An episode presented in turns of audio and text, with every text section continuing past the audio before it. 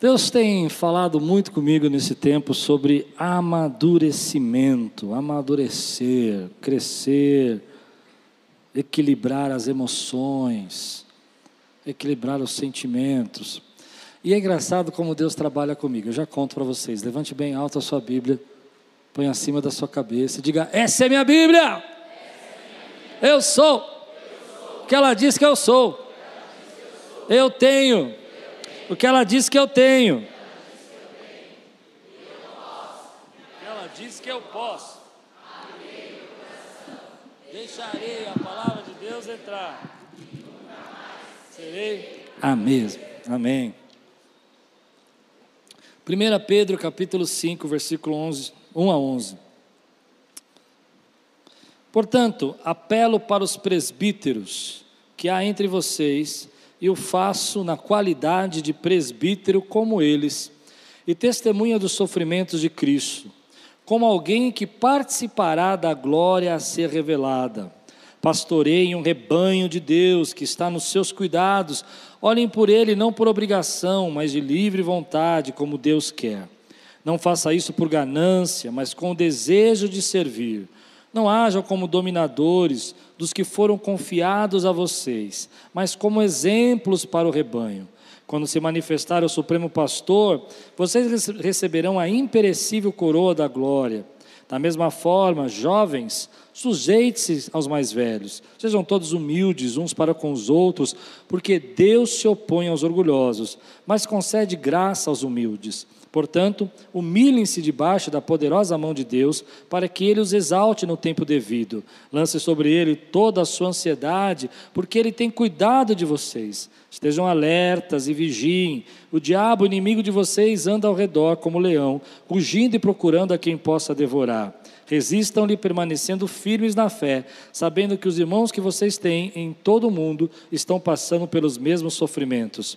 O Deus de toda graça, que os chamou para a sua glória eterna, em Cristo Jesus, depois de terem sofrido por pouco tempo, os restaurará, os confirmará, os fortalecerá e os porá sobre finos alicerces. A Ele seja o poder para todos sempre. Amém. Vamos orar? Senhor, fala conosco. Traz a tua palavra ao nosso coração. Que venha trazer, Senhor, crescimento, amadurecimento nessa manhã para a vida dessa igreja e para a vida do teu povo, em nome de Jesus. Amém. Deus tem um jeito diferente, às vezes, de me, me chamar a atenção para algumas pregações.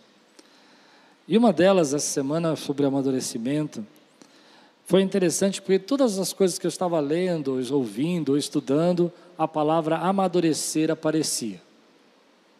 Não tinha muito a ver com o assunto, de repente, amadurecimento. E eu comecei a achar assim, perceber que Deus estava chamando a minha atenção. E veio uma frase no meu coração que eu gostaria de compartilhar com vocês. Vocês já tentaram amadurecer alguém? Já teve algum momento da sua vida que você precisou amadurecer? Pode ser os seus filhos, pode ser sua equipe, pode ser seu marido, pode ser sua esposa. A gente, quando pensa em amadurecimento, a gente pensa muito nessa questão do jovem precisar amadurecer. Mas em cada fase da nossa vida, nós temos que buscar o amadurecimento daquela fase, a sabedoria daquela fase, aquilo que nós precisamos. Empresas precisam amadurecer, empresas precisam é, buscar sistemas que melhor possam desenvolver o seu trabalho e que desenvolvam uma carreira melhor, onde haja um amadurecimento dos seus funcionários. Às vezes, quando uma empresa começa, ela começa, é, vamos fazer tudo, vai ser tudo do nosso jeito, não é assim? Nós temos que acontecer e de repente chega uma hora que aquilo não funciona mais, porque você está usando estratégias, formas de trabalhar e jeitos que não competem mais ao seu momento da sua vida. Casamentos, às vezes você casa e vocês se amam, vocês são tão, tão apaixonados, mas com o decorrer da caminhada no seu casamento, você percebe que há, há coisas nele que ele precisava amadurecer. E há coisas nela que você gostaria que ela amadurecesse. E às vezes, quando não há esse amadurecimento, um peso, um fardo começa a ser caminhado, ser carregado no casamento. Não é fácil. Quando você está em um relacionamento, por exemplo, pais e filhos, que eu acho que é o mais fácil. Quando os filhos não amadurecem e os pais estão ali tentando educar os seus filhos, os pais sofrem. Eles falam, eu queria tanto que meu filho entendesse, eu queria tanto que meu filho compreendesse que, que isso é importante. Geralmente as mães, quando estão com, com seus filhos eh, menores, e elas começam a ter que provocar um amadurecimento do seu filho, né, em coisas do tipo, vamos arrumar o quarto, vamos ajudar. Eu me lembro uma vez que eu peguei minhas filhas e comecei a tentar ensiná-las a se relacionar ou fazer algumas coisas, e eu dizia para ela, hoje você vai pagar a conta. O dinheiro era meu, mas elas tinham que pagar a conta. Elas falaram, não, pai, eu não quero, eu não vou, eu não vou, eu não vou, eu não saio daqui. Mas é só ali no caixa pagar a conta. Não, eu não vou. Aconteceu isso com vocês, assim, uma coisa parecida? E aí você tem que começar a amadurecer, né? Você fala, não, filho, você tem que ir lá, você tem que resolver, é só perguntar, é só falar. Eu me lembro que uma delas, eu não me lembro qual das duas, mas ela, eu disse, ela queria comer um chocolate, eu falei, vai lá comprar. Ela falou, não, não vou. Se você não comprar para mim, eu não como. Eu falei, então fica sem comer. É difícil, não existe como você amadurecer alguém e falar, nossa, que vida maravilhosa que eu estou vivendo, que tempo tremendo. O amadurecimento, ele está ligado a um pouco de sofrimento. Não tem ninguém que está amadurecendo, está numa fase onde Deus está amadurecendo, fala assim, que da hora, que joia, olha que maravilha, eu estou curtindo demais esse momento. Eu nunca vi. Geralmente, quando você está amadurecendo, é, há problemas, há dificuldades, há conflitos, há atritos. Isso faz parte da vida. E o Espírito tem tocado o meu coração que nós precisamos amadurecer para poder receber aquilo que Deus tem para nos entregar nesse tempo. Você não pode receber se você não estiver maduro o suficiente para arcar com as responsabilidades do novo nível que Deus quer colocar você. O novo nível que Deus quer colocar você exige de você responsabilidades e amadurecimentos. Se Deus está te colocando num novo nível profissional, você precisa amadurecer. Se Deus está te colocando num novo nível no seu relacionamento conjugal, você precisa amadurecer. Agora tem filhos, antes não tinha. Agora os filhos cresceram, são adolescentes. Cada fase da nossa vida exige um amadurecimento. E a gente não gosta de falar nisso. Eu, particularmente, detesto pregar sobre isso. Eu, se você puder, pula essa página, a gente muda. Porque eu sei que eu vou entrar em conflitos. E hoje nós somos a geração que, quando você é confrontado e entra em conflito, o que vocês fazem? Cancela. Serei cancelado nessa pregação. Mas, para a glória de Deus, e com coragem vou pregar o que Deus está falando, porque eu creio que Deus quer amadurecer essa igreja para as bênçãos que Ele tem para trazer para nós nesse tempo. E se a gente não amadurece, ninguém aguenta.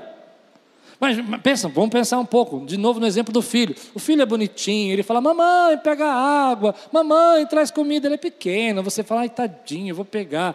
Mas quando ele chega na adolescência e começa a falar: Mamãe, pega água. Você fala assim: Levanta daí que senão te arrebento. o que mudou? Na cabeça dele, nada. Ele continua sendo filho, ele continua pedindo água e você continua sendo a mãe. Na sua cabeça mudou. Já estava na hora de você fazer alguma coisa, rapaz. Não é? E aí começa o atrito, começa a dificuldade. Mas há, vários exemplos, ou, ou se não, você quando você. É, hoje tem. Eu vi uma história outro dia, não sei se verdadeira ou não, mas essa história achei muito legal. Diz que a família reuniu um rapaz de 35 anos, que ainda a mãe lavava, a mãe passava, a mãe cozinhava, morava no seu quarto, não ajudava nada em casa.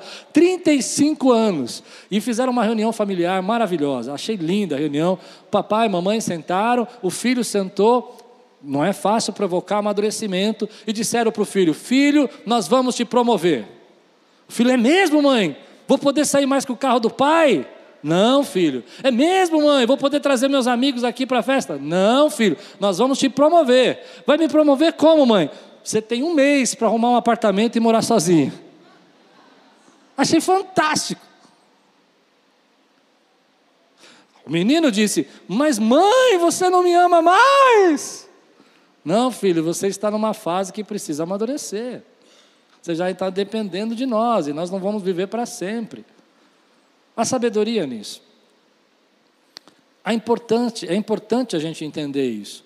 Talvez algumas coisas estejam tão pesadas na sua vida e você esteja tão sobrecarregado, ou porque está faltando amadurecimento na sua empresa, no seu trabalho, nos seus relacionamentos, ou porque esteja faltando amadurecimento em você. A arte de você se equilibrar emocionalmente é a arte de amadurecer. A arte de você poder saber, ter respostas sábias em momentos da sua vida, é a arte de amadurecer. A arte de você conseguir viver, equilibrar seus relacionamentos sem que eles se tornem cansados, pesados. É a arte de amadurecer. Quando um casal está se relacionando e uma das partes não quer amadurecer, com certeza a outra está sofrendo. Com certeza a outra está sobrecarregada. Porque vai cobrar, vai pedir, vai falar, mas não vai ver resposta. E o texto que nós lemos é um texto lindo. Porque Pedro está pegando uma igreja que é imatura, está pegando uma igreja que não está amadurecida o suficiente, e ele vai trabalhar essa igreja em aspectos que ela precisava amadurecer. Que eu separei cinco aspectos que Pedro quer amadurecer a igreja, que nós precisamos amadurecer. Eu vejo que às vezes, quando nós não amadurecemos um líder de ministério, ou não amadurecemos uma, um ministério da nossa igreja, todos os outros ministérios começam a se sentir pesado porque há uma cobrança, há reclamações. Vamos ver com Pedro quais são as cinco, cinco áreas que ele declara que a gente precisa amadurecer? Quantos aqui acreditam que precisam amadurecer? Amém. Só os três irmãos que levantaram a mão, Deus abençoe sua vida. Eu creio que Deus tem algo grande para a minha vida. Eu vou contar um testemunho para vocês aqui rápido, pessoal. De 32 anos, mais ou menos 34 anos, ah, eu precisava amadurecer. Mas eu não sabia em que, e nem sabia por quê, e nem sabia como. E Deus foi me colocando num dos maiores desertos da minha vida maior deserto da minha vida. Aquele deserto eu sofri, fui humilhado, foi um momento tão difícil, foi o um momento do meu casulo, sabe? Sabe a história da borboleta? Todo mundo conhece a história da borboleta. Todo mundo já viu algum coach falando da história da borboleta. Sim ou não? Não? Senão eu posso ser o seu coach hoje. A história da borboleta é aquela história que ela é uma lagarta e ela vive rastejando e ela não consegue prosperar, ela não consegue crescer, ela não consegue mudar, mas Deus tem algo maior para ela. Posso ouvir o glória a Deus? E aí, então, para ela poder viver o sobrenatural de Deus, alguém diz aleluia. Ela tem que se, entrar no casulo. E o que é o casulo, meu irmão? Pergunta o Senhor para você. É a fase do amadurecimento. É quando ela vai viver as maiores transformações da vida dela. Porque Deus chamou lagarta para voar como borboleta. E você não sabe, Deus está criando asas em você. Olha, eu sou um pastor motivacional agora, é? Pensa. Mas no fundo isso tem um fundo de verdade. Quem aqui nunca passou por um casulo, né, onde você foi moído, foi, foi doloroso, foi, foi transformador, mas que levou você a um amadurecimento, uma maneira diferente de pensar e deu asas para você, fez você ter cores diferentes, ter jeito diferente, forma diferente de lidar com as pessoas. Deus está fazendo isso na igreja hoje porque eu creio que Deus tem algo poderoso para fazer nas nossas vidas. E talvez você nem saiba por que, que você está doendo tanto, por que, que você está com tanta dor, por que você está tão triste, está tão preocupado, porque Deus já colocou você no casulo para você poder se transformar naquilo que Ele planejou para a tua vida. Vamos lá, cinco coisas que Pedro vai falar conosco, depois eu volto na história do casulo aqui, que eu vou usar mais um pouquinho. Cinco coisas rápido. Versículo 1 e 2. Portanto, apelo para os presbíteros que há entre vocês e faço na qualidade de presbítero. Perceba que Paulo, vou fazer uma exegese aqui, está é, apelando, ou seja, ele está tá levando as pessoas à consciência, ele está amadurecendo essa igreja, entende? Ele está forçando aqui uma fala. E quem que ele está forçando? Os presbíteros. E quem são os presbíteros? Os líderes da igreja. Ele está dizendo: apelo para os líderes de igreja, apelo para os presbíteros da igreja. E ele vai dizer, ah, na qualidade de presbítero que ele também é, como eles, e testemunha do sofrimento de Cristo, como alguém que participará da glória a ser revelada. Olha o que Pedro está dizendo: pastorei o rebanho de Deus que estão nos seus cuidados, olhem por ele, não por obrigação. Guarde essa palavra, repita comigo: obrigação mas de livre vontade, como Deus quer. Não faça isso por ganância, mas com desejo de servir. Há duas marcas aqui do amadurecimento, só nesses dois versículos. A primeira é que quem começa a amadurecer e quem quer viver uma fase de transformação na sua vida, quer entrar num nível diferente, num relacionamento diferente, numa maneira diferente de viver, aprende a deixar de pensar em si. Eu sei que ninguém gosta dessa parte. Mas pensa comigo agora, veja se eu não tenho razão. Um relacionamento onde uma parte pensa só em si e a outra tem que pensar nos dois. Casa dividida não subsiste. Percebe? Quando você é mãe, as mães vão entender bem isso. Um dia você está grávida, você está gerando, outro dia você está levando um pacotinho para casa. O pacotinho não tem manual, não tem tradutor. Aliás, o, o, o, ser humano é um animal mais difícil porque ele nasce completamente dependente.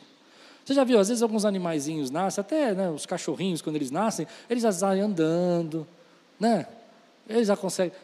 O bebê não anda, meu irmão, você tem que levar. Só um dia você falar para o bebê, ah, levanta aí e pega, seu menino. É até irônico a gente falar isso, não é? A gente tem que cuidar. Existe uma dependência natural nas crianças. E essa dependência natural também nos força a entender que se nós quisermos subir de nível e nos tornar pais, nós precisamos deixar de pensar em nós mesmos. E a primeira lição, pense numa mãe que está recebendo um presente de Deus, que é o seu filho, que vai crescer, vai prosperar, vai ser um grande homem de Deus, se ela pensar só nela mesma aquela criança morre. Ela chora de noite, você fala: Espera aí, que agora eu estou ocupada. Estou com fome, mamãe. Não, fica com fome na hora que der eu vou. Faz sentido isso? O ato da gente entender que Deus nos colocou em autoridade, como ministério, como igreja, não foi para pensar em nós mesmos. Deus não lhe dá poder para você mesmo. Deus lhe dá poder para abençoar. E eu vou mais longe do que eu vou dizer. Deus não lhe dá recursos só para você. Deus lhe dá recursos para que você seja um abençoador. Uma igreja amadurece quando ela entende que ela é a resposta da oração de alguém. E para ela ser a resposta da oração de alguém, ela tem que parar de pensar em si mesma. Glória a Deus, ouvi um amém. Obrigado. É essa hora que a gente começa a amadurecer. E os nossos relacionamentos, por exemplo, por que, que seu filho é tão imaturo e você não está aguentando mais? Tem uma frase de um psicólogo que eu gosto muito, é, Jordan Peterson, ele fala o seguinte: cuide do seu filho antes que você não aguente mais. Fantástica. Porque às vezes chega num momento que você chega no seu filho num relacionamento tão, tão pesado, porque ele te cobra e você não ensinou ele a amadurecer, que ele só pensa nele. Ele não quer saber se você está cansado, ele não quer saber se você tem dinheiro, ele não quer saber se você pode fazer agora, ele quer que você faça agora. Isso é o sinal de que ele não amadureceu. E o relacionamento entre pais e filhos começam a ser destrutivos. Quando chega nesse ponto, nesse limite, você já não está aguentando mais. Aí a mãe grita e fala: Você só pensa em você. E é verdade, porque esse é um traço da imaturidade. Deus está levantando líderes hoje e Ele está fazendo isso nessa manhã. Líderes que estão dispostos a não pensar em si mesmo, mas pensar naquilo que Deus quer realizar no nosso tempo. E eu gostaria de ver alguns líderes aqui com as mãos levantadas, assim: eu recebo essa autoridade, eu recebo esse direito de me doar para fazer aquilo que Deus está mandando eu fazer. Não existe liderança se você não entregasse a si mesmo. A liderança, quando pensa só em si mesmo, ela é imatura. O relacionamento conjugal, quando uma parte pensa só em si mesmo, é imaturo. Um filho, quando pensa só em si mesmo, esquece da dor dos seus mães, dos seus pais, é imaturo. Deus está amadurecendo essa igreja aqui hoje. A segunda coisa que ele fala, e eu acho isso muito é, fantástico, nesse mesmo texto, ele fala que ah, no final ele diz assim: não faça isso por, por ganância, nem por, por, por outras coisas, mas por desejo de servir. E essa palavra me chama a atenção. Pessoas que amadurecem assumem a responsabilidade. Quem amadureceu chama a responsabilidade para si. É verdade ou não? Quando você amadureceu, você diz: Não, eu vou fazer esse casamento ser próspero, eu vou fazer essa empresa prosperar. Eu não vou ser apenas. Quando um, quando um profissional no seu trabalho não está maduro, ele faz o seguinte: Já bati meu cartão. Não é assim? Quando um profissional não está maduro, ele, eu, eu sei, eu já fui assim. Vou na hora do banheiro. Você vai lá e se esconde 30 minutos dentro do banheiro e fica orando para ninguém lembrar de você lá dentro. Todo dia. É 30 minutos de bônus. Só que o teu chefe está percebendo isso. E chega na hora da promoção, você não recebe, porque você não assumiu responsabilidade. Você recebe o seu salário, é compatível com a sua responsabilidade. Quanto mais eu posso colocar peso e responsabilidade em você, mais você é digno do aumento. dentro das nossas vidas. Por exemplo, nossos filhos têm mães e pais, talvez até pais mais do que mães, principalmente se é pai de menina, como eu, que a gente quer tirar toda a responsabilidade dos nossos filhos. Eu vou lá resolver. Deixa que o papai fala com essa professora, ela vai te dar ponto. Se não, te, não passar de ano, eu tiro dessa escola. Tiro dessa igreja. Vocês estão rindo? De mim? É, é verdade. Quando você entende que o seu filho está amadurecendo, quando você está colocando responsabilidades para ele. Claro que cada idade tem a sua responsabilidade, mas você precisa da responsabilidade. Se ele tem 5 anos, ele tem a responsabilidade de 5 anos. Se ele tem 10 anos, ele tem 10 anos. Se ele tem 30 anos e você está tratando ele com 10 anos, alguma coisa começou a dar errado aí. Isso vai ser prejudicial. Então, por que, que Deus não está trazendo prosperidade na sua vida? Porque talvez você fuja das responsabilidades. E eu sei por que, que você foge da responsabilidade. Porque nós somos a geração cansada. Somos cansados com burnout, cansados com depressão, cansados com estresse, cansados com, com, as críticas, cansados com as, com as comparações. E isso está roubando o que Deus quer fazer. Hoje eu estou desafiando uma igreja a assumir uma responsabilidade de viver porção dobrada do Espírito Santo. Deus tem porção dobrada para nós. Levante sua mão e diga assim: Deus tem porção dobrada para a minha vida. Mas se a porção é dobrada, a responsabilidade também é dobrada. Lembra da história de Eliseu e Elias? Elias tá, Eliseu está lá arando o campo, e Eliseu passa, joga a capa. Amém? Bênção, glória a Deus. A responsabilidade dele aumentou. Agora ele não é mais aquele que cuida, agora ele é o servo de Elias. Olha que benção. Mas quando Elias vai subir no redemoinho, Eliseu fala: Eu quero porção dobrada. E você vai ver na história de Eliseu os ataques e as responsabilidades dobradas também. Mas é bênção que Deus tem para fazer. Vamos lá, estou no terceiro já. Então, em primeiro lugar, quem quer amadurecer, quer viver um tempo novo, quer provocar amadurecimento, ensina as pessoas a pararem de pensar só em si mesmo. É meu, meu desejo. Ensina a assumir responsabilidade. Versículo 3 e 4. Não hajam como dominadores, esse aqui é fantástico. Dos que foram confiados a vocês, mas como exemplos para o rebanho. Quando se manifestar o Supremo Pastor, vocês receberão o imperecível coroa da glória.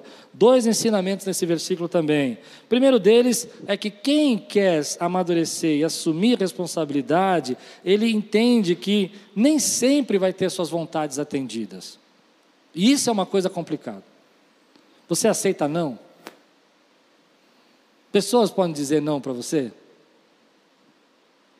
Tem muita gente que, que acredita que consegue dominar tudo e controlar tudo. E fica o tempo todo brigando por coisinhas. Isso é um sinal de maturidade. Se não é do meu jeito, eu não faço. Se não for do jeito que eu quero, eu não vou. Eu queria assim, você não fez, eu atendi uma vez um casal que estava se separando porque a mulher queimou o arroz. Você acredita? E falou para mim: por que você vai separar? Não, porque essa mulher não sabe fazer arroz. Eu falei: faz você o arroz. Você casou com a cozinheira ou com a esposa? Ah, eu vi um amém, hein? Gente, ora por mim, os intercessores começam a orar aqui, que o céu está fechando aqui. Deus é bom. Abre a... Eu sei que para além das nuvens, o sol não deixou de brilhar. Quantas vezes as pessoas não conseguem perceber que elas não têm o controle? E elas querem ter controle. Nós somos uma geração que não pode ser contrariado. Contrariou, deu briga. Se você tem uma opinião política e o outro tem uma opinião política, meu Deus, eu saio da igreja. Eu nem vou falar o que eu falei no das nove, porque o pessoal ficou bravo. Como que a gente consegue crescer assim, querendo dominar? Ou seja, não tente ser dominador, ou seja, não tente dominar todas as pessoas. Pessoas têm pensamentos diferentes, têm gostos diferentes. Quando você amadurece, você entende que pessoas são indivíduos. Seu filho não é uma cópia sua.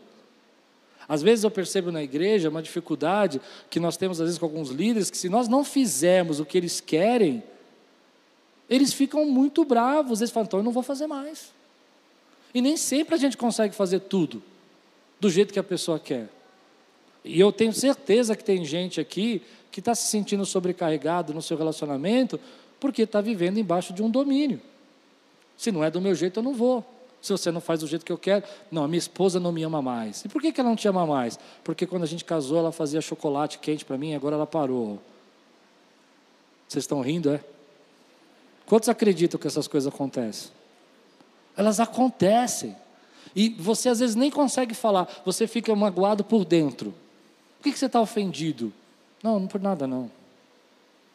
No que eu pedi para ela pegar um negócio para mim, ela não pegou, mas está tudo bem, é assim mesmo. Deus vai julgar essa causa. Deus vai julgar. Irmão, uma das marcas do amadurecimento é você saber, querido, que as suas vontades não podem ser atingidas. Eu me lembro da minha primeira aula no seminário de psicologia. Professor entrou na aula e disse assim: Quero apresentar para vocês os maiores tiranos da história. Eu imaginei Hitler, eu imaginei Mussolini, eu imaginei ah, James Khan, os maiores tiranos da escola. E ele pôs uma foto de um bebê. Eu falei: Não pode ser, o bebê não pode ser o maior tirano. E ele começou a dizer: Quando uma criança nasce, ela não se preocupa com mais ninguém. Ela chora e ela quer ser atendida na hora. Se você falar não, ela faz pirraça. Ela não quer saber se você está com dor de barriga, se você está com mal-estar, se você está passando mal, quer ser servida. Ele falou: esses são os maiores tiranos, e o desafio dos pais é transformar esses tiranos. Forte, né? Mas não é verdade? Tem crianças, quando crianças pequenas, que se transformam em tiranos porque você nunca pode falar não. Então não te amo mais. Eu vi uma, um meme essa semana, não sei se vocês viram, de um menininho de 5 anos. Achei fantástico. Ele tem uma mochilinha e um, um brinquedo na mão. Ele diz, falando em inglês: Papai, eu estou indo embora. E o pai gritando: John, onde você vai? Foi embora, pai. Estou embora. Ele, estou indo embora. Aí o pai falou: Por que, que você está indo embora? E abrindo o portão já da rua. E o pai correndo atrás. Ele falou: Porque o senhor não me ama mais.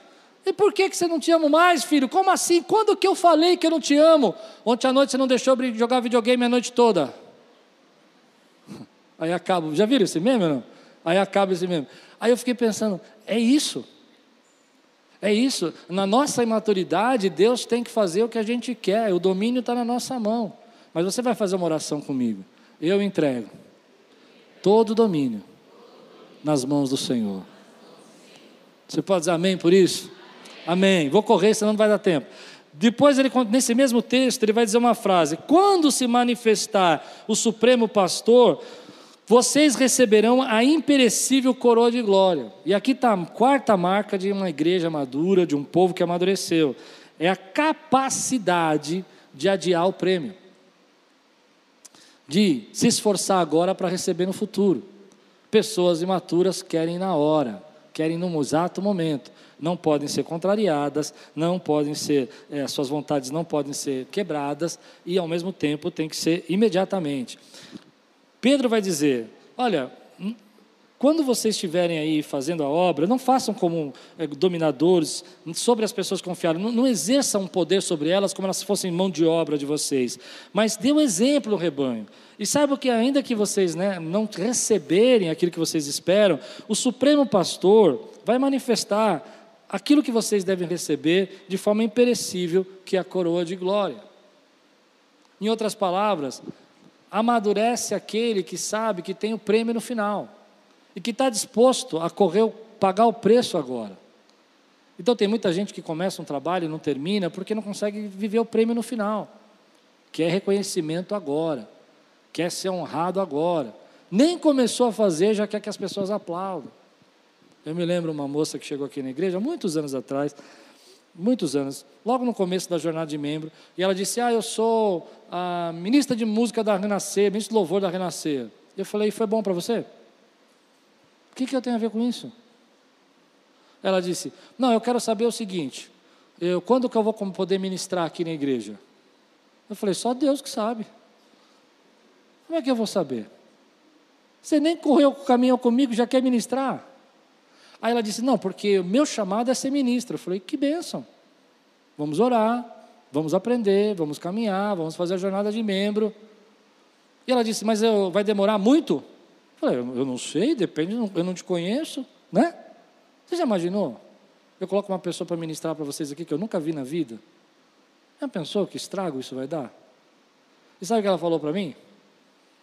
Nada, simplesmente não voltou mais.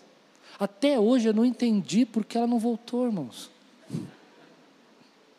Porque nós somos uma geração que, se não é feito do jeito que a gente quer, a gente cancela. E se nós não estamos recebendo na hora, a gente não sabe caminhar. Essa história de plantar e colher, sabe? Vocês ouviram minha pregação domingo à noite, passado? Ninguém ouviu que eu contei da tâmara? Que eu queria plantar tâmara, alguém ouviu? A gente não está disposto a plantar tâmara. Demora muito. Entende? Mas às vezes Deus não chamou para plantar tâmara. Então, às vezes Deus está falando com você, filho, para um pouquinho. Tem um prêmio no filmal, tem algo que eu vou fazer na sua vida, mas você precisa correr a caminhada agora. Você não pode querer ganhar o diploma se você não estudou. Você não pode querer ganhar a medalha se você não correu a corrida. É simples assim. Você não correu a corrida, não tem medalha. Esse é um desafio da nossa dizer. Mas por que que eu preciso amadurecer? Ele vai falar no final. Vou continuar para terminar. E a última, né? A, a última dessas crises do amadurecimento da igreja, ele vai dizer: da mesma forma, jovens, sujeitem-se aos mais velhos. Versículo 5. Ah, sejam todos humildes um para com os outros, porque Deus se opõe aos orgulhosos, mas concede graça aos humildes. Ele vai dizer: olha, tome cuidado. Um dos sinais e marcas da maturidade é quando você já diz: Eu já sei. Eu já sei. Eu já sei. Eu me lembro de uma história interessante da minha casa. Minha filha Talita tinha muita personalidade quando criança, mas muito forte. E logo cedo, com dois anos de idade, ela queria se trocar sozinha. Não tinha ninguém que punha roupa nela, ela que tinha que pôr roupa nela. Dois aninhos de idade, nem andava direito, já queria trocar. Ela, e aí a gente pegava a roupinha para pôr nela, ela falava: Já sei, eu já sei. Era uma graça, sabe? Era fofa. Eu já sei, papai, já sei. Ela só falava isso, já sei. E ela até, sabe, ela tinha talento mesmo, ela sabia combinar cores, as cores, ela aceitava os vestidos, sabe, ela acertava nas roupas, era bonitinho de ver. Mas tinha um problema que era um caos no dia que estava frio. Porque o dia que estava frio, os pais entendem o que eu estou dizendo, não havia meio de falar para ela que não podia ir com vestidinho de verão. Ela punha o vestidinho de verão e falava: já tá bom, já sei. E a gente falava: filha, não dá para sair com esse vestido de alcinha, dá muito frio. Tá bom, pai, tá bom. E ela começava a jogar na cama, enrodar, e tinha lupa e tinha que pegar, eu tinha que segurar para tentar trocar roupa, a gente atrasado para o culto, tinha que ir para a igreja. E ela falava: já sei, eu já sei. E às vezes eu acho que quando a gente é imaturo, a gente é desse jeito. A gente já sabe um monte de coisa, mas não sabe sobre clima, não sabe sobre tempo. Você sabe combinar as cores, mas não sabe definir as atmosferas. Você sabe combinar as cores mas não, e até os estilos, mas não consegue entender o momento.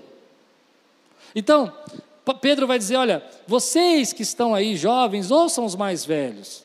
Ele vai dizer: cuidado, porque esse orgulho vai causar em você perdas. Porque se você aprender a se humilhar, se aprender a ouvir os outros, aprender a entender o que os outros estão dizendo, os humilhados serão exaltados. Deus tem exaltação para a tua vida. E nós estamos vivendo um tempo hoje que nós já sabemos. Nós já sabemos de tudo, já sabemos que o que é certo o que é errado, já sabemos o que devia fazer.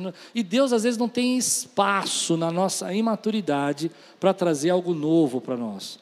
Porque para trazer algo novo, você precisa não saber. Não, você não entendeu o que eu disse. Só aprende aquele que não sabe. Vou dar um exemplo para você. Seu casamento está frio, você não está aguentando mais sua mulher, sabe por quê? Você já sabe de tudo sobre ela. Mas se você parar para pensar, tem muita coisa que você não descobriu a respeito da sua esposa, que agora você podia estar descobrindo que isso ia trazer crescimento para o teu casamento. Mas porque você já sabe, acha que já sabe de tudo sobre ela, tem segredos que ainda não foram te revelados. Tem sonhos que ela não contou para você. Tem frustrações que ela não pôde participar. Porque você já sabe de tudo. Queria tirar uma foto de vocês hoje. Tranque as portas, não deixe ninguém sair do templo agora. O fogo está caindo aqui dentro. Não é verdade. Eu me lembro que nos momentos mais imaturos da minha vida, uma fase muito imatura que eu, que eu passei, dos 30, 25 aos 35, mais ou menos. Eu me lembro que eu sentava com as pessoas, olha que interessante, né? E, e ao invés de ouvir o que as líderes que eu entrevisto hoje no podcast, escuto, tinham para dizer, eu ficava tentando falar para eles o que eu estava fazendo. Entende? Não, nós estamos arrebentando. A crise é fantástica. E não aprendia nada. Eles nem tinham me perguntado, mas eu tinha na minha cabeça que eu já sabia tudo o que eles queriam ensinar. Hoje, por exemplo, eu sento, escuto, e quase sem, sem dúvida nenhuma, em todos os podcasts que eu fiz, alguma coisa Deus falou comigo. Porque se você não sabe ouvir, você não pode aprender. E às vezes, dentro do relacionamento, a gente não tem mais essa maturidade de dizer: eu posso ouvir, eu vou escutar o que você tem. Então, uma das palavras que mais é, é difícil para nós é essa, eu já sei, porque isso é uma relação ingênua. Eu vejo pessoas, por exemplo, que quando você diz algo para elas que elas não sabem, mas elas não sabem que não sabem, elas fecham a cara para você. Você já viu isso? Já aconteceu isso com você alguma vez? Às vezes chega uma pessoa para você e fala assim, ah, uma vez eu conversando com uma, uma vereadora aqui de São Paulo, e ela estava me falando sobre capitalismo. E ela começou a entender que Jesus era, era de esquerda. Interessante, né, o tema, né? E eu disse para ela assim: Você podia me responder quando a esquerda foi criada? Ela, não, é que Jesus tinha ideias de esquerda. Não, tudo bem que a esquerda tenha baseado algumas ideias de Jesus, ok, mas Jesus criou a esquerda, é uma coisa bem diferente, não é? Jesus não criou nem a direita nem a esquerda. Sim, nos tempos de Jesus não tinha direita nem esquerda. Eu não estou questionando o que é certo e o que é errado aqui, não estou nem discutindo. Se você é de esquerda, problema é seu, se é de direita, problema é seu. Mas Jesus não criou nenhum dos dois. E quando as pessoas falam isso, e você contraria, diz que Jesus não criou nenhum dos dois, sabe o que elas falam para você? Não, é absurdo. Está dizendo que Jesus quer que as pessoas sofram? Não, não estou falando isso. Eu estou dizendo que são sistemas criados há mais ou menos 120, 130 anos, 150 anos. E nós estamos de Jesus de dois mil anos atrás. No tempo de Jesus tinha escravo. É um absurdo, não é? Graças a Deus que o mundo evoluiu. Eu não sei se dá para entender o que eu quero pregar aqui. E por que, que evoluiu? Porque as ideias de Jesus eram revolucionárias. Mas quando você fala isso para uma pessoa assim, que as ideias de Jesus eram revolucionárias, entende? Não era revolucionário Jesus falar que a mulher devia ser tratada como o marido é tratado, que o homem não podia descartar sua mulher, para aquela época, uma revolução. Por isso que eles ficaram tão bravos. Como assim eu não posso mandar minha mulher embora? Ela já está velhinha, me dando trabalho, vai me dar despesa, eu tenho que ficar cuidando dela ainda? Jesus fala: não, você tem que cuidar, você não é teu esposo? Não é revolução? Mas muita gente, porque acha que já sabe, não pode receber o novo de Deus. Deus tem novo para você. E o novo está no universo daquilo que você não sabe. Se é novo, é porque você não experimentou, não viveu, não conhece. Senão, não é novo. Quantos querem viver o novo de Deus aqui? Agora, por que tudo isso? Por que, que Pedro vai falar tudo isso? Então, ele vai chegar ah, num momento né, que que eu acho fantástico, que ele vai falar como é que você lida então com tudo isso, como é que você amadurece. Então eu entendo que essas são as marcas do amadurecimento, né? E você talvez esteja num casulo onde todo mundo está te contrariando, onde ninguém está, sabe, apoiando você, onde as pessoas estão falando para você. Já teve essa fase na sua vida que todo mundo fala para você: ei, para, você é muito isso, muito aquilo, e você não entende. Já passou por uma fase assim, onde as pessoas começam a forçar você, assume a responsabilidade, isso é um problema seu, você tem que cuidar disso. E parece que machuca a gente. Mas olha o que, o que Pedro vai dizer aqui, ele vai dizer assim, três versículos que ele vai dar a resposta para nós. Versículo 6: Portanto, humilhe-se debaixo da poderosa mão de Deus, para que eles os exalte no tempo de vida. Ou seja, você quer amadurecer, você quer sair desse casulo, você está preso nele há anos e você quer sair, se humilha, deixa Deus fazer a obra e creia poderosamente que quem vai exaltar você é Deus. É Deus que vai dar o clique, é Deus que vai mostrar o momento, é Deus que vai dar o sinal, é Deus que vai te impulsionar. Por que, que você está sofrendo tanto? Por que, que você está tão angustiado? Por que você acha que você tem que se defender? Você acha que tem que pensar só em você? Você acha que você tem que se proteger? Você acha que vai ser infeliz? Ele está dizendo: ei, fica tranquilo, se humilhe debaixo da vontade de Deus, passe por esse caminho, entre nesse casulo, porque Ele vai fazer você sair desse casulo e voar com asas, meu irmão. Mas você precisa entrar nele, e tem gente que não quer entrar. Tem gente que, quando está sendo passando por esse processo de confrontação, eu, eu fiz você se confrontar. Eu tenho certeza que muitos de vocês não gostaram dos meus primeiros cinco módulos de você é, é, amadurecer. Mas Deus vai pegar e vai fazer para você: calma, eu estou trabalhando, eu sei o que eu vou fazer com tudo isso. Você não precisa se defender o tempo todo, você não precisa provar nada para ninguém, você não precisa se fortalecer ao ponto de ficar cobrando. As pessoas disseram não para você, tudo bem, isso não quer dizer que elas são suas inimigas, eu ainda estou trabalhando. Elas não reconheceram, elas não te deram crédito, elas não te aplaudiram, aplaudiram por nada que você fez, mas eu sou Deus que exalto, eu sou Deus que exalto. Depois ele vai dizer mais, vai dizer: lance sobre ele toda a sua ansiedade. Ou seja, sabe, esse direito de você, essa ideia de você se pensar sempre em você, essa ideia de que você não pode ser contrariado, essa ideia de que você tem que ser feliz a qualquer preço, porque você tem que guardar, sabe, controlar e dominar tudo. Isso tudo é ansiedade. Você parou de confiar que Deus vai cuidar de você, e você está tão ansioso, achando que tem que fazer isso acontecer. Ah, agora era para dizer amém. O texto vai dizer assim, ó. Lança o dizer porque Ele tem cuidado de você. Ou seja, por que você está tão preocupado? Por que você está tão, tão angustiado? Por que você é, fica provando para as pessoas dizerem sim? Por que, que se alguém diz sim para você, ou depois no outro dia diz não, você acha que ele não te ama mais? Porque você está ansioso. Porque você acha que tem que fazer as coisas. Porque você acha que vai demorar muito para acontecer? Porque você acha que você está ficando velho e que já devia ter acontecido uma série de coisas na sua vida que não aconteceram, e se não aconteceram até os 30, não vai acontecer mais. Meu Deus, olha, pode me levar, eu quero morrer. Pensa que eu não sei que você orou? Tem gente que já orou assim. E por quê? Porque nós estamos ansiosos. Porque Deus está trabalhando nesse momento na nossa vida, Deus está trabalhando na sua vida. Mas você acha que não está acontecendo. Ele fala: ah, pera um pouquinho. Fique tranquilo, se você está sendo humilhado, se essa situação é uma situação de casulo que está te apertando, você tem um Deus que sabe o momento de te exaltar. E se você está ansioso porque você acha que as coisas não estão acontecendo, que você precisa, é, sabe, você precisa mostrar que sabe para que as coisas aconteçam, você precisa falar para os outros, eu sei, eu sei, para que as pessoas possam valorizar você, isso é ansiedade. Você percebe como isso é ansiedade? Como a gente fica ansioso para as pessoas reconhecerem a gente? Deus fala: Eu tenho cuidado de você.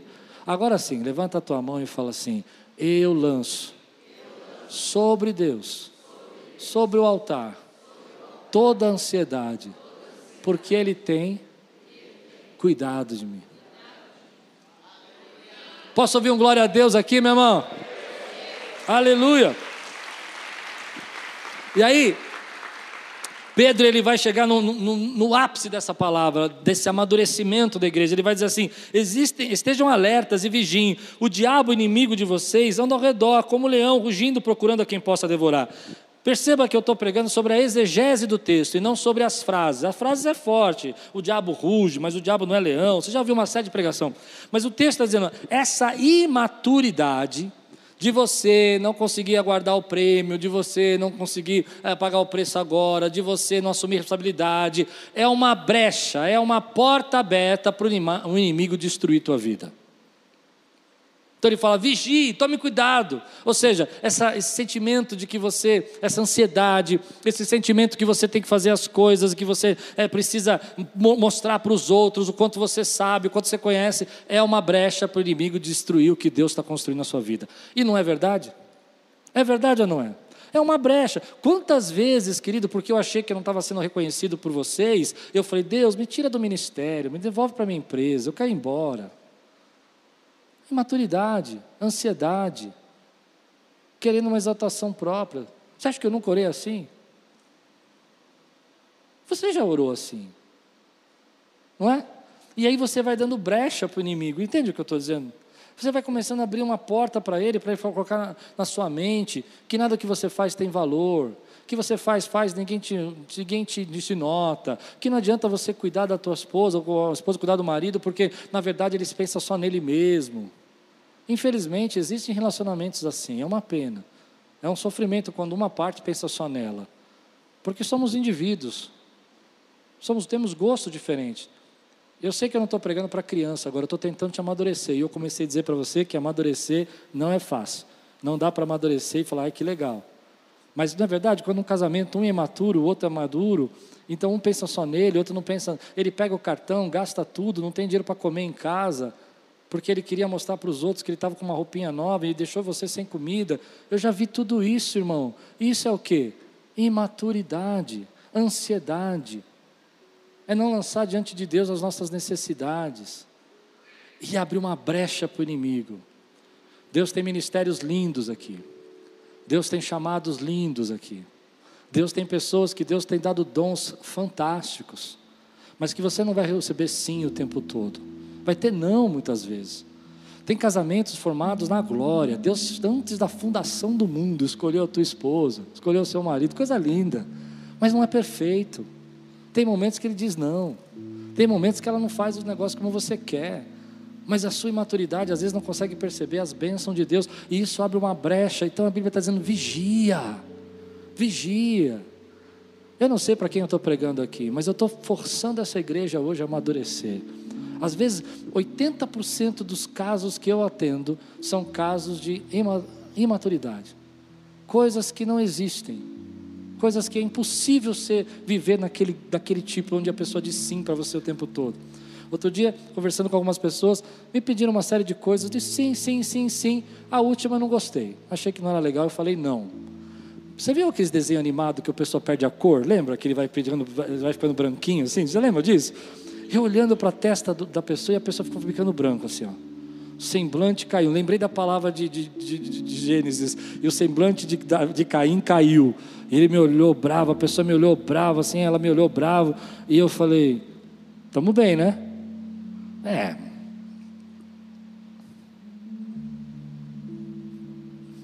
É, não concordo, né?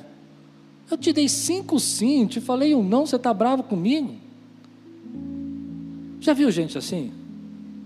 Aí você chega e fala assim, é, é, casamentos imaturos, a pessoa fala, né, tá vendo? Eu fiz o arroz, ele não elogiou. Mas ele elogiou o bife, o frango, a batata, esqueceu de elogiar o arroz. Não dá para ser casado. Olha a brecha que a gente dá.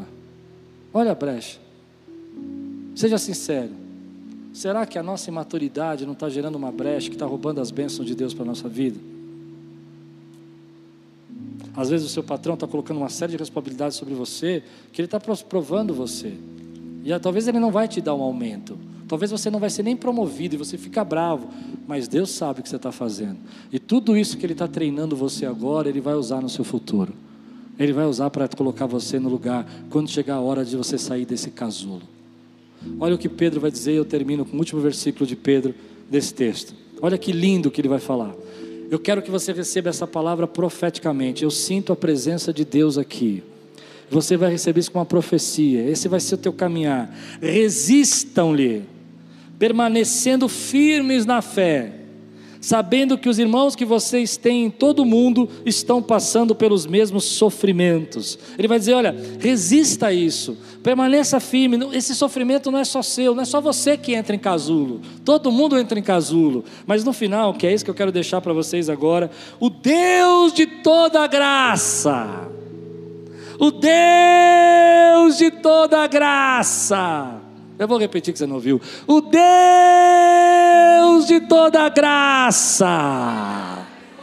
Esse é o nosso Deus. Ele é o Deus de toda graça. Ele vai dizer que o chamou para a sua glória eterna em Cristo Jesus, depois de ter passado pelo casulo, não está escrito assim, mas depois de ter sofrido por um pouco de tempo, o restaurará Deus está trazendo restaurações, está trazendo transformações, está trazendo um novo tempo. Vai, ele diz, e os confirmará não, você precisa entender o que é isso. Ele vai fazer com que aquilo que você está exercendo na sua liderança seja confirmada. As pessoas reconheçam que Deus te colocou na autoridade. Deus está entregando autoridade confirmada para você. Existe autoridade que é doada, mas existe autoridade confirmada. A tua autoridade não vai ser transferida e nem doada, a tua autoridade vai ser confirmada. E ele vai dizer: e os fortalecerá vai trazer força. Aquilo que te perturbava antes não te perturba mais. Gigantes que te assustavam não te assustam mais. Ah, momentos de deserto que você tinha medo, hoje você não tem mais, porque você foi, você teve a fé fortalecida e confirmada e os porá e os colocará e os elevará a firmes alicerces. Seu casamento vai ser restaurado, confirmado e colocado em firmes alicerces porque você amadureceu. O seu ministério vai ser confirmado, restaurado, colocado em firmes alicerces e fortalecido porque hoje você não é um maturo que é levado a qualquer crítica e qualquer evento. Você aprendeu. Deus está amadurecendo você e está colocando você em momentos difíceis, talvez em casulos que você não gosta, para que Ele possa confirmar aquilo que Ele quer entregar na tua mão. E uma vez que é confirmado, está alicerçado. Entenda essa palavra. Agora você tem estrutura, agora você tem como se apoiar, você tem alicerces para enfrentar as traves, as lutas dessa vida, os entraves dessa vida. Você está firmado nos alicerces. Seu casamento não é balançado, porque ele tem alicerces. Deus está fazendo isso conosco. Por que, que Ele está fazendo isso? Porque Ele é o Deus de toda graça. Ele é o Deus que derrama graça sobre a nossa vida. Quando uma igreja como nós estamos vivendo um tempo tão gostoso, tão cheio de bênçãos, tão cheio de ministérios e, e vitórias, e conversões, e projetos, e, e trabalhos, nós precisamos amadurecer para que esses ministérios, esses projetos sejam confirmados. Uma igreja não vai conseguir atender você em tudo.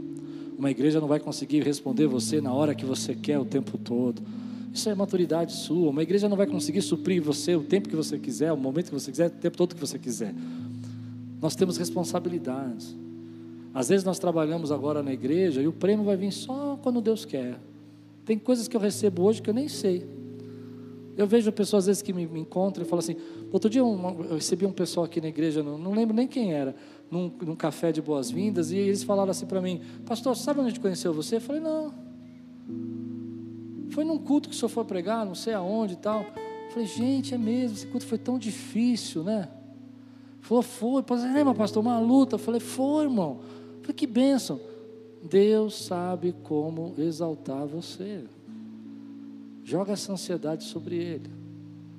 Se vocês creem que está tá no tempo de você amadurecer em alguma área da sua vida, fica de pé no teu lugar, quero orar com você agora. Só com aqueles que querem amadurecer. Aqueles que não querem, amém, irmão. Não é teu tempo, você está em outra fase, fica tranquilo, descansa.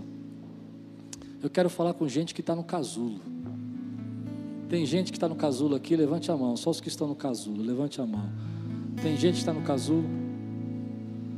Casulo não é teu lugar para sempre. Casulo não é lugar de permanência. Casulo é lugar de transformação. Sabe por que, que eu preguei isso?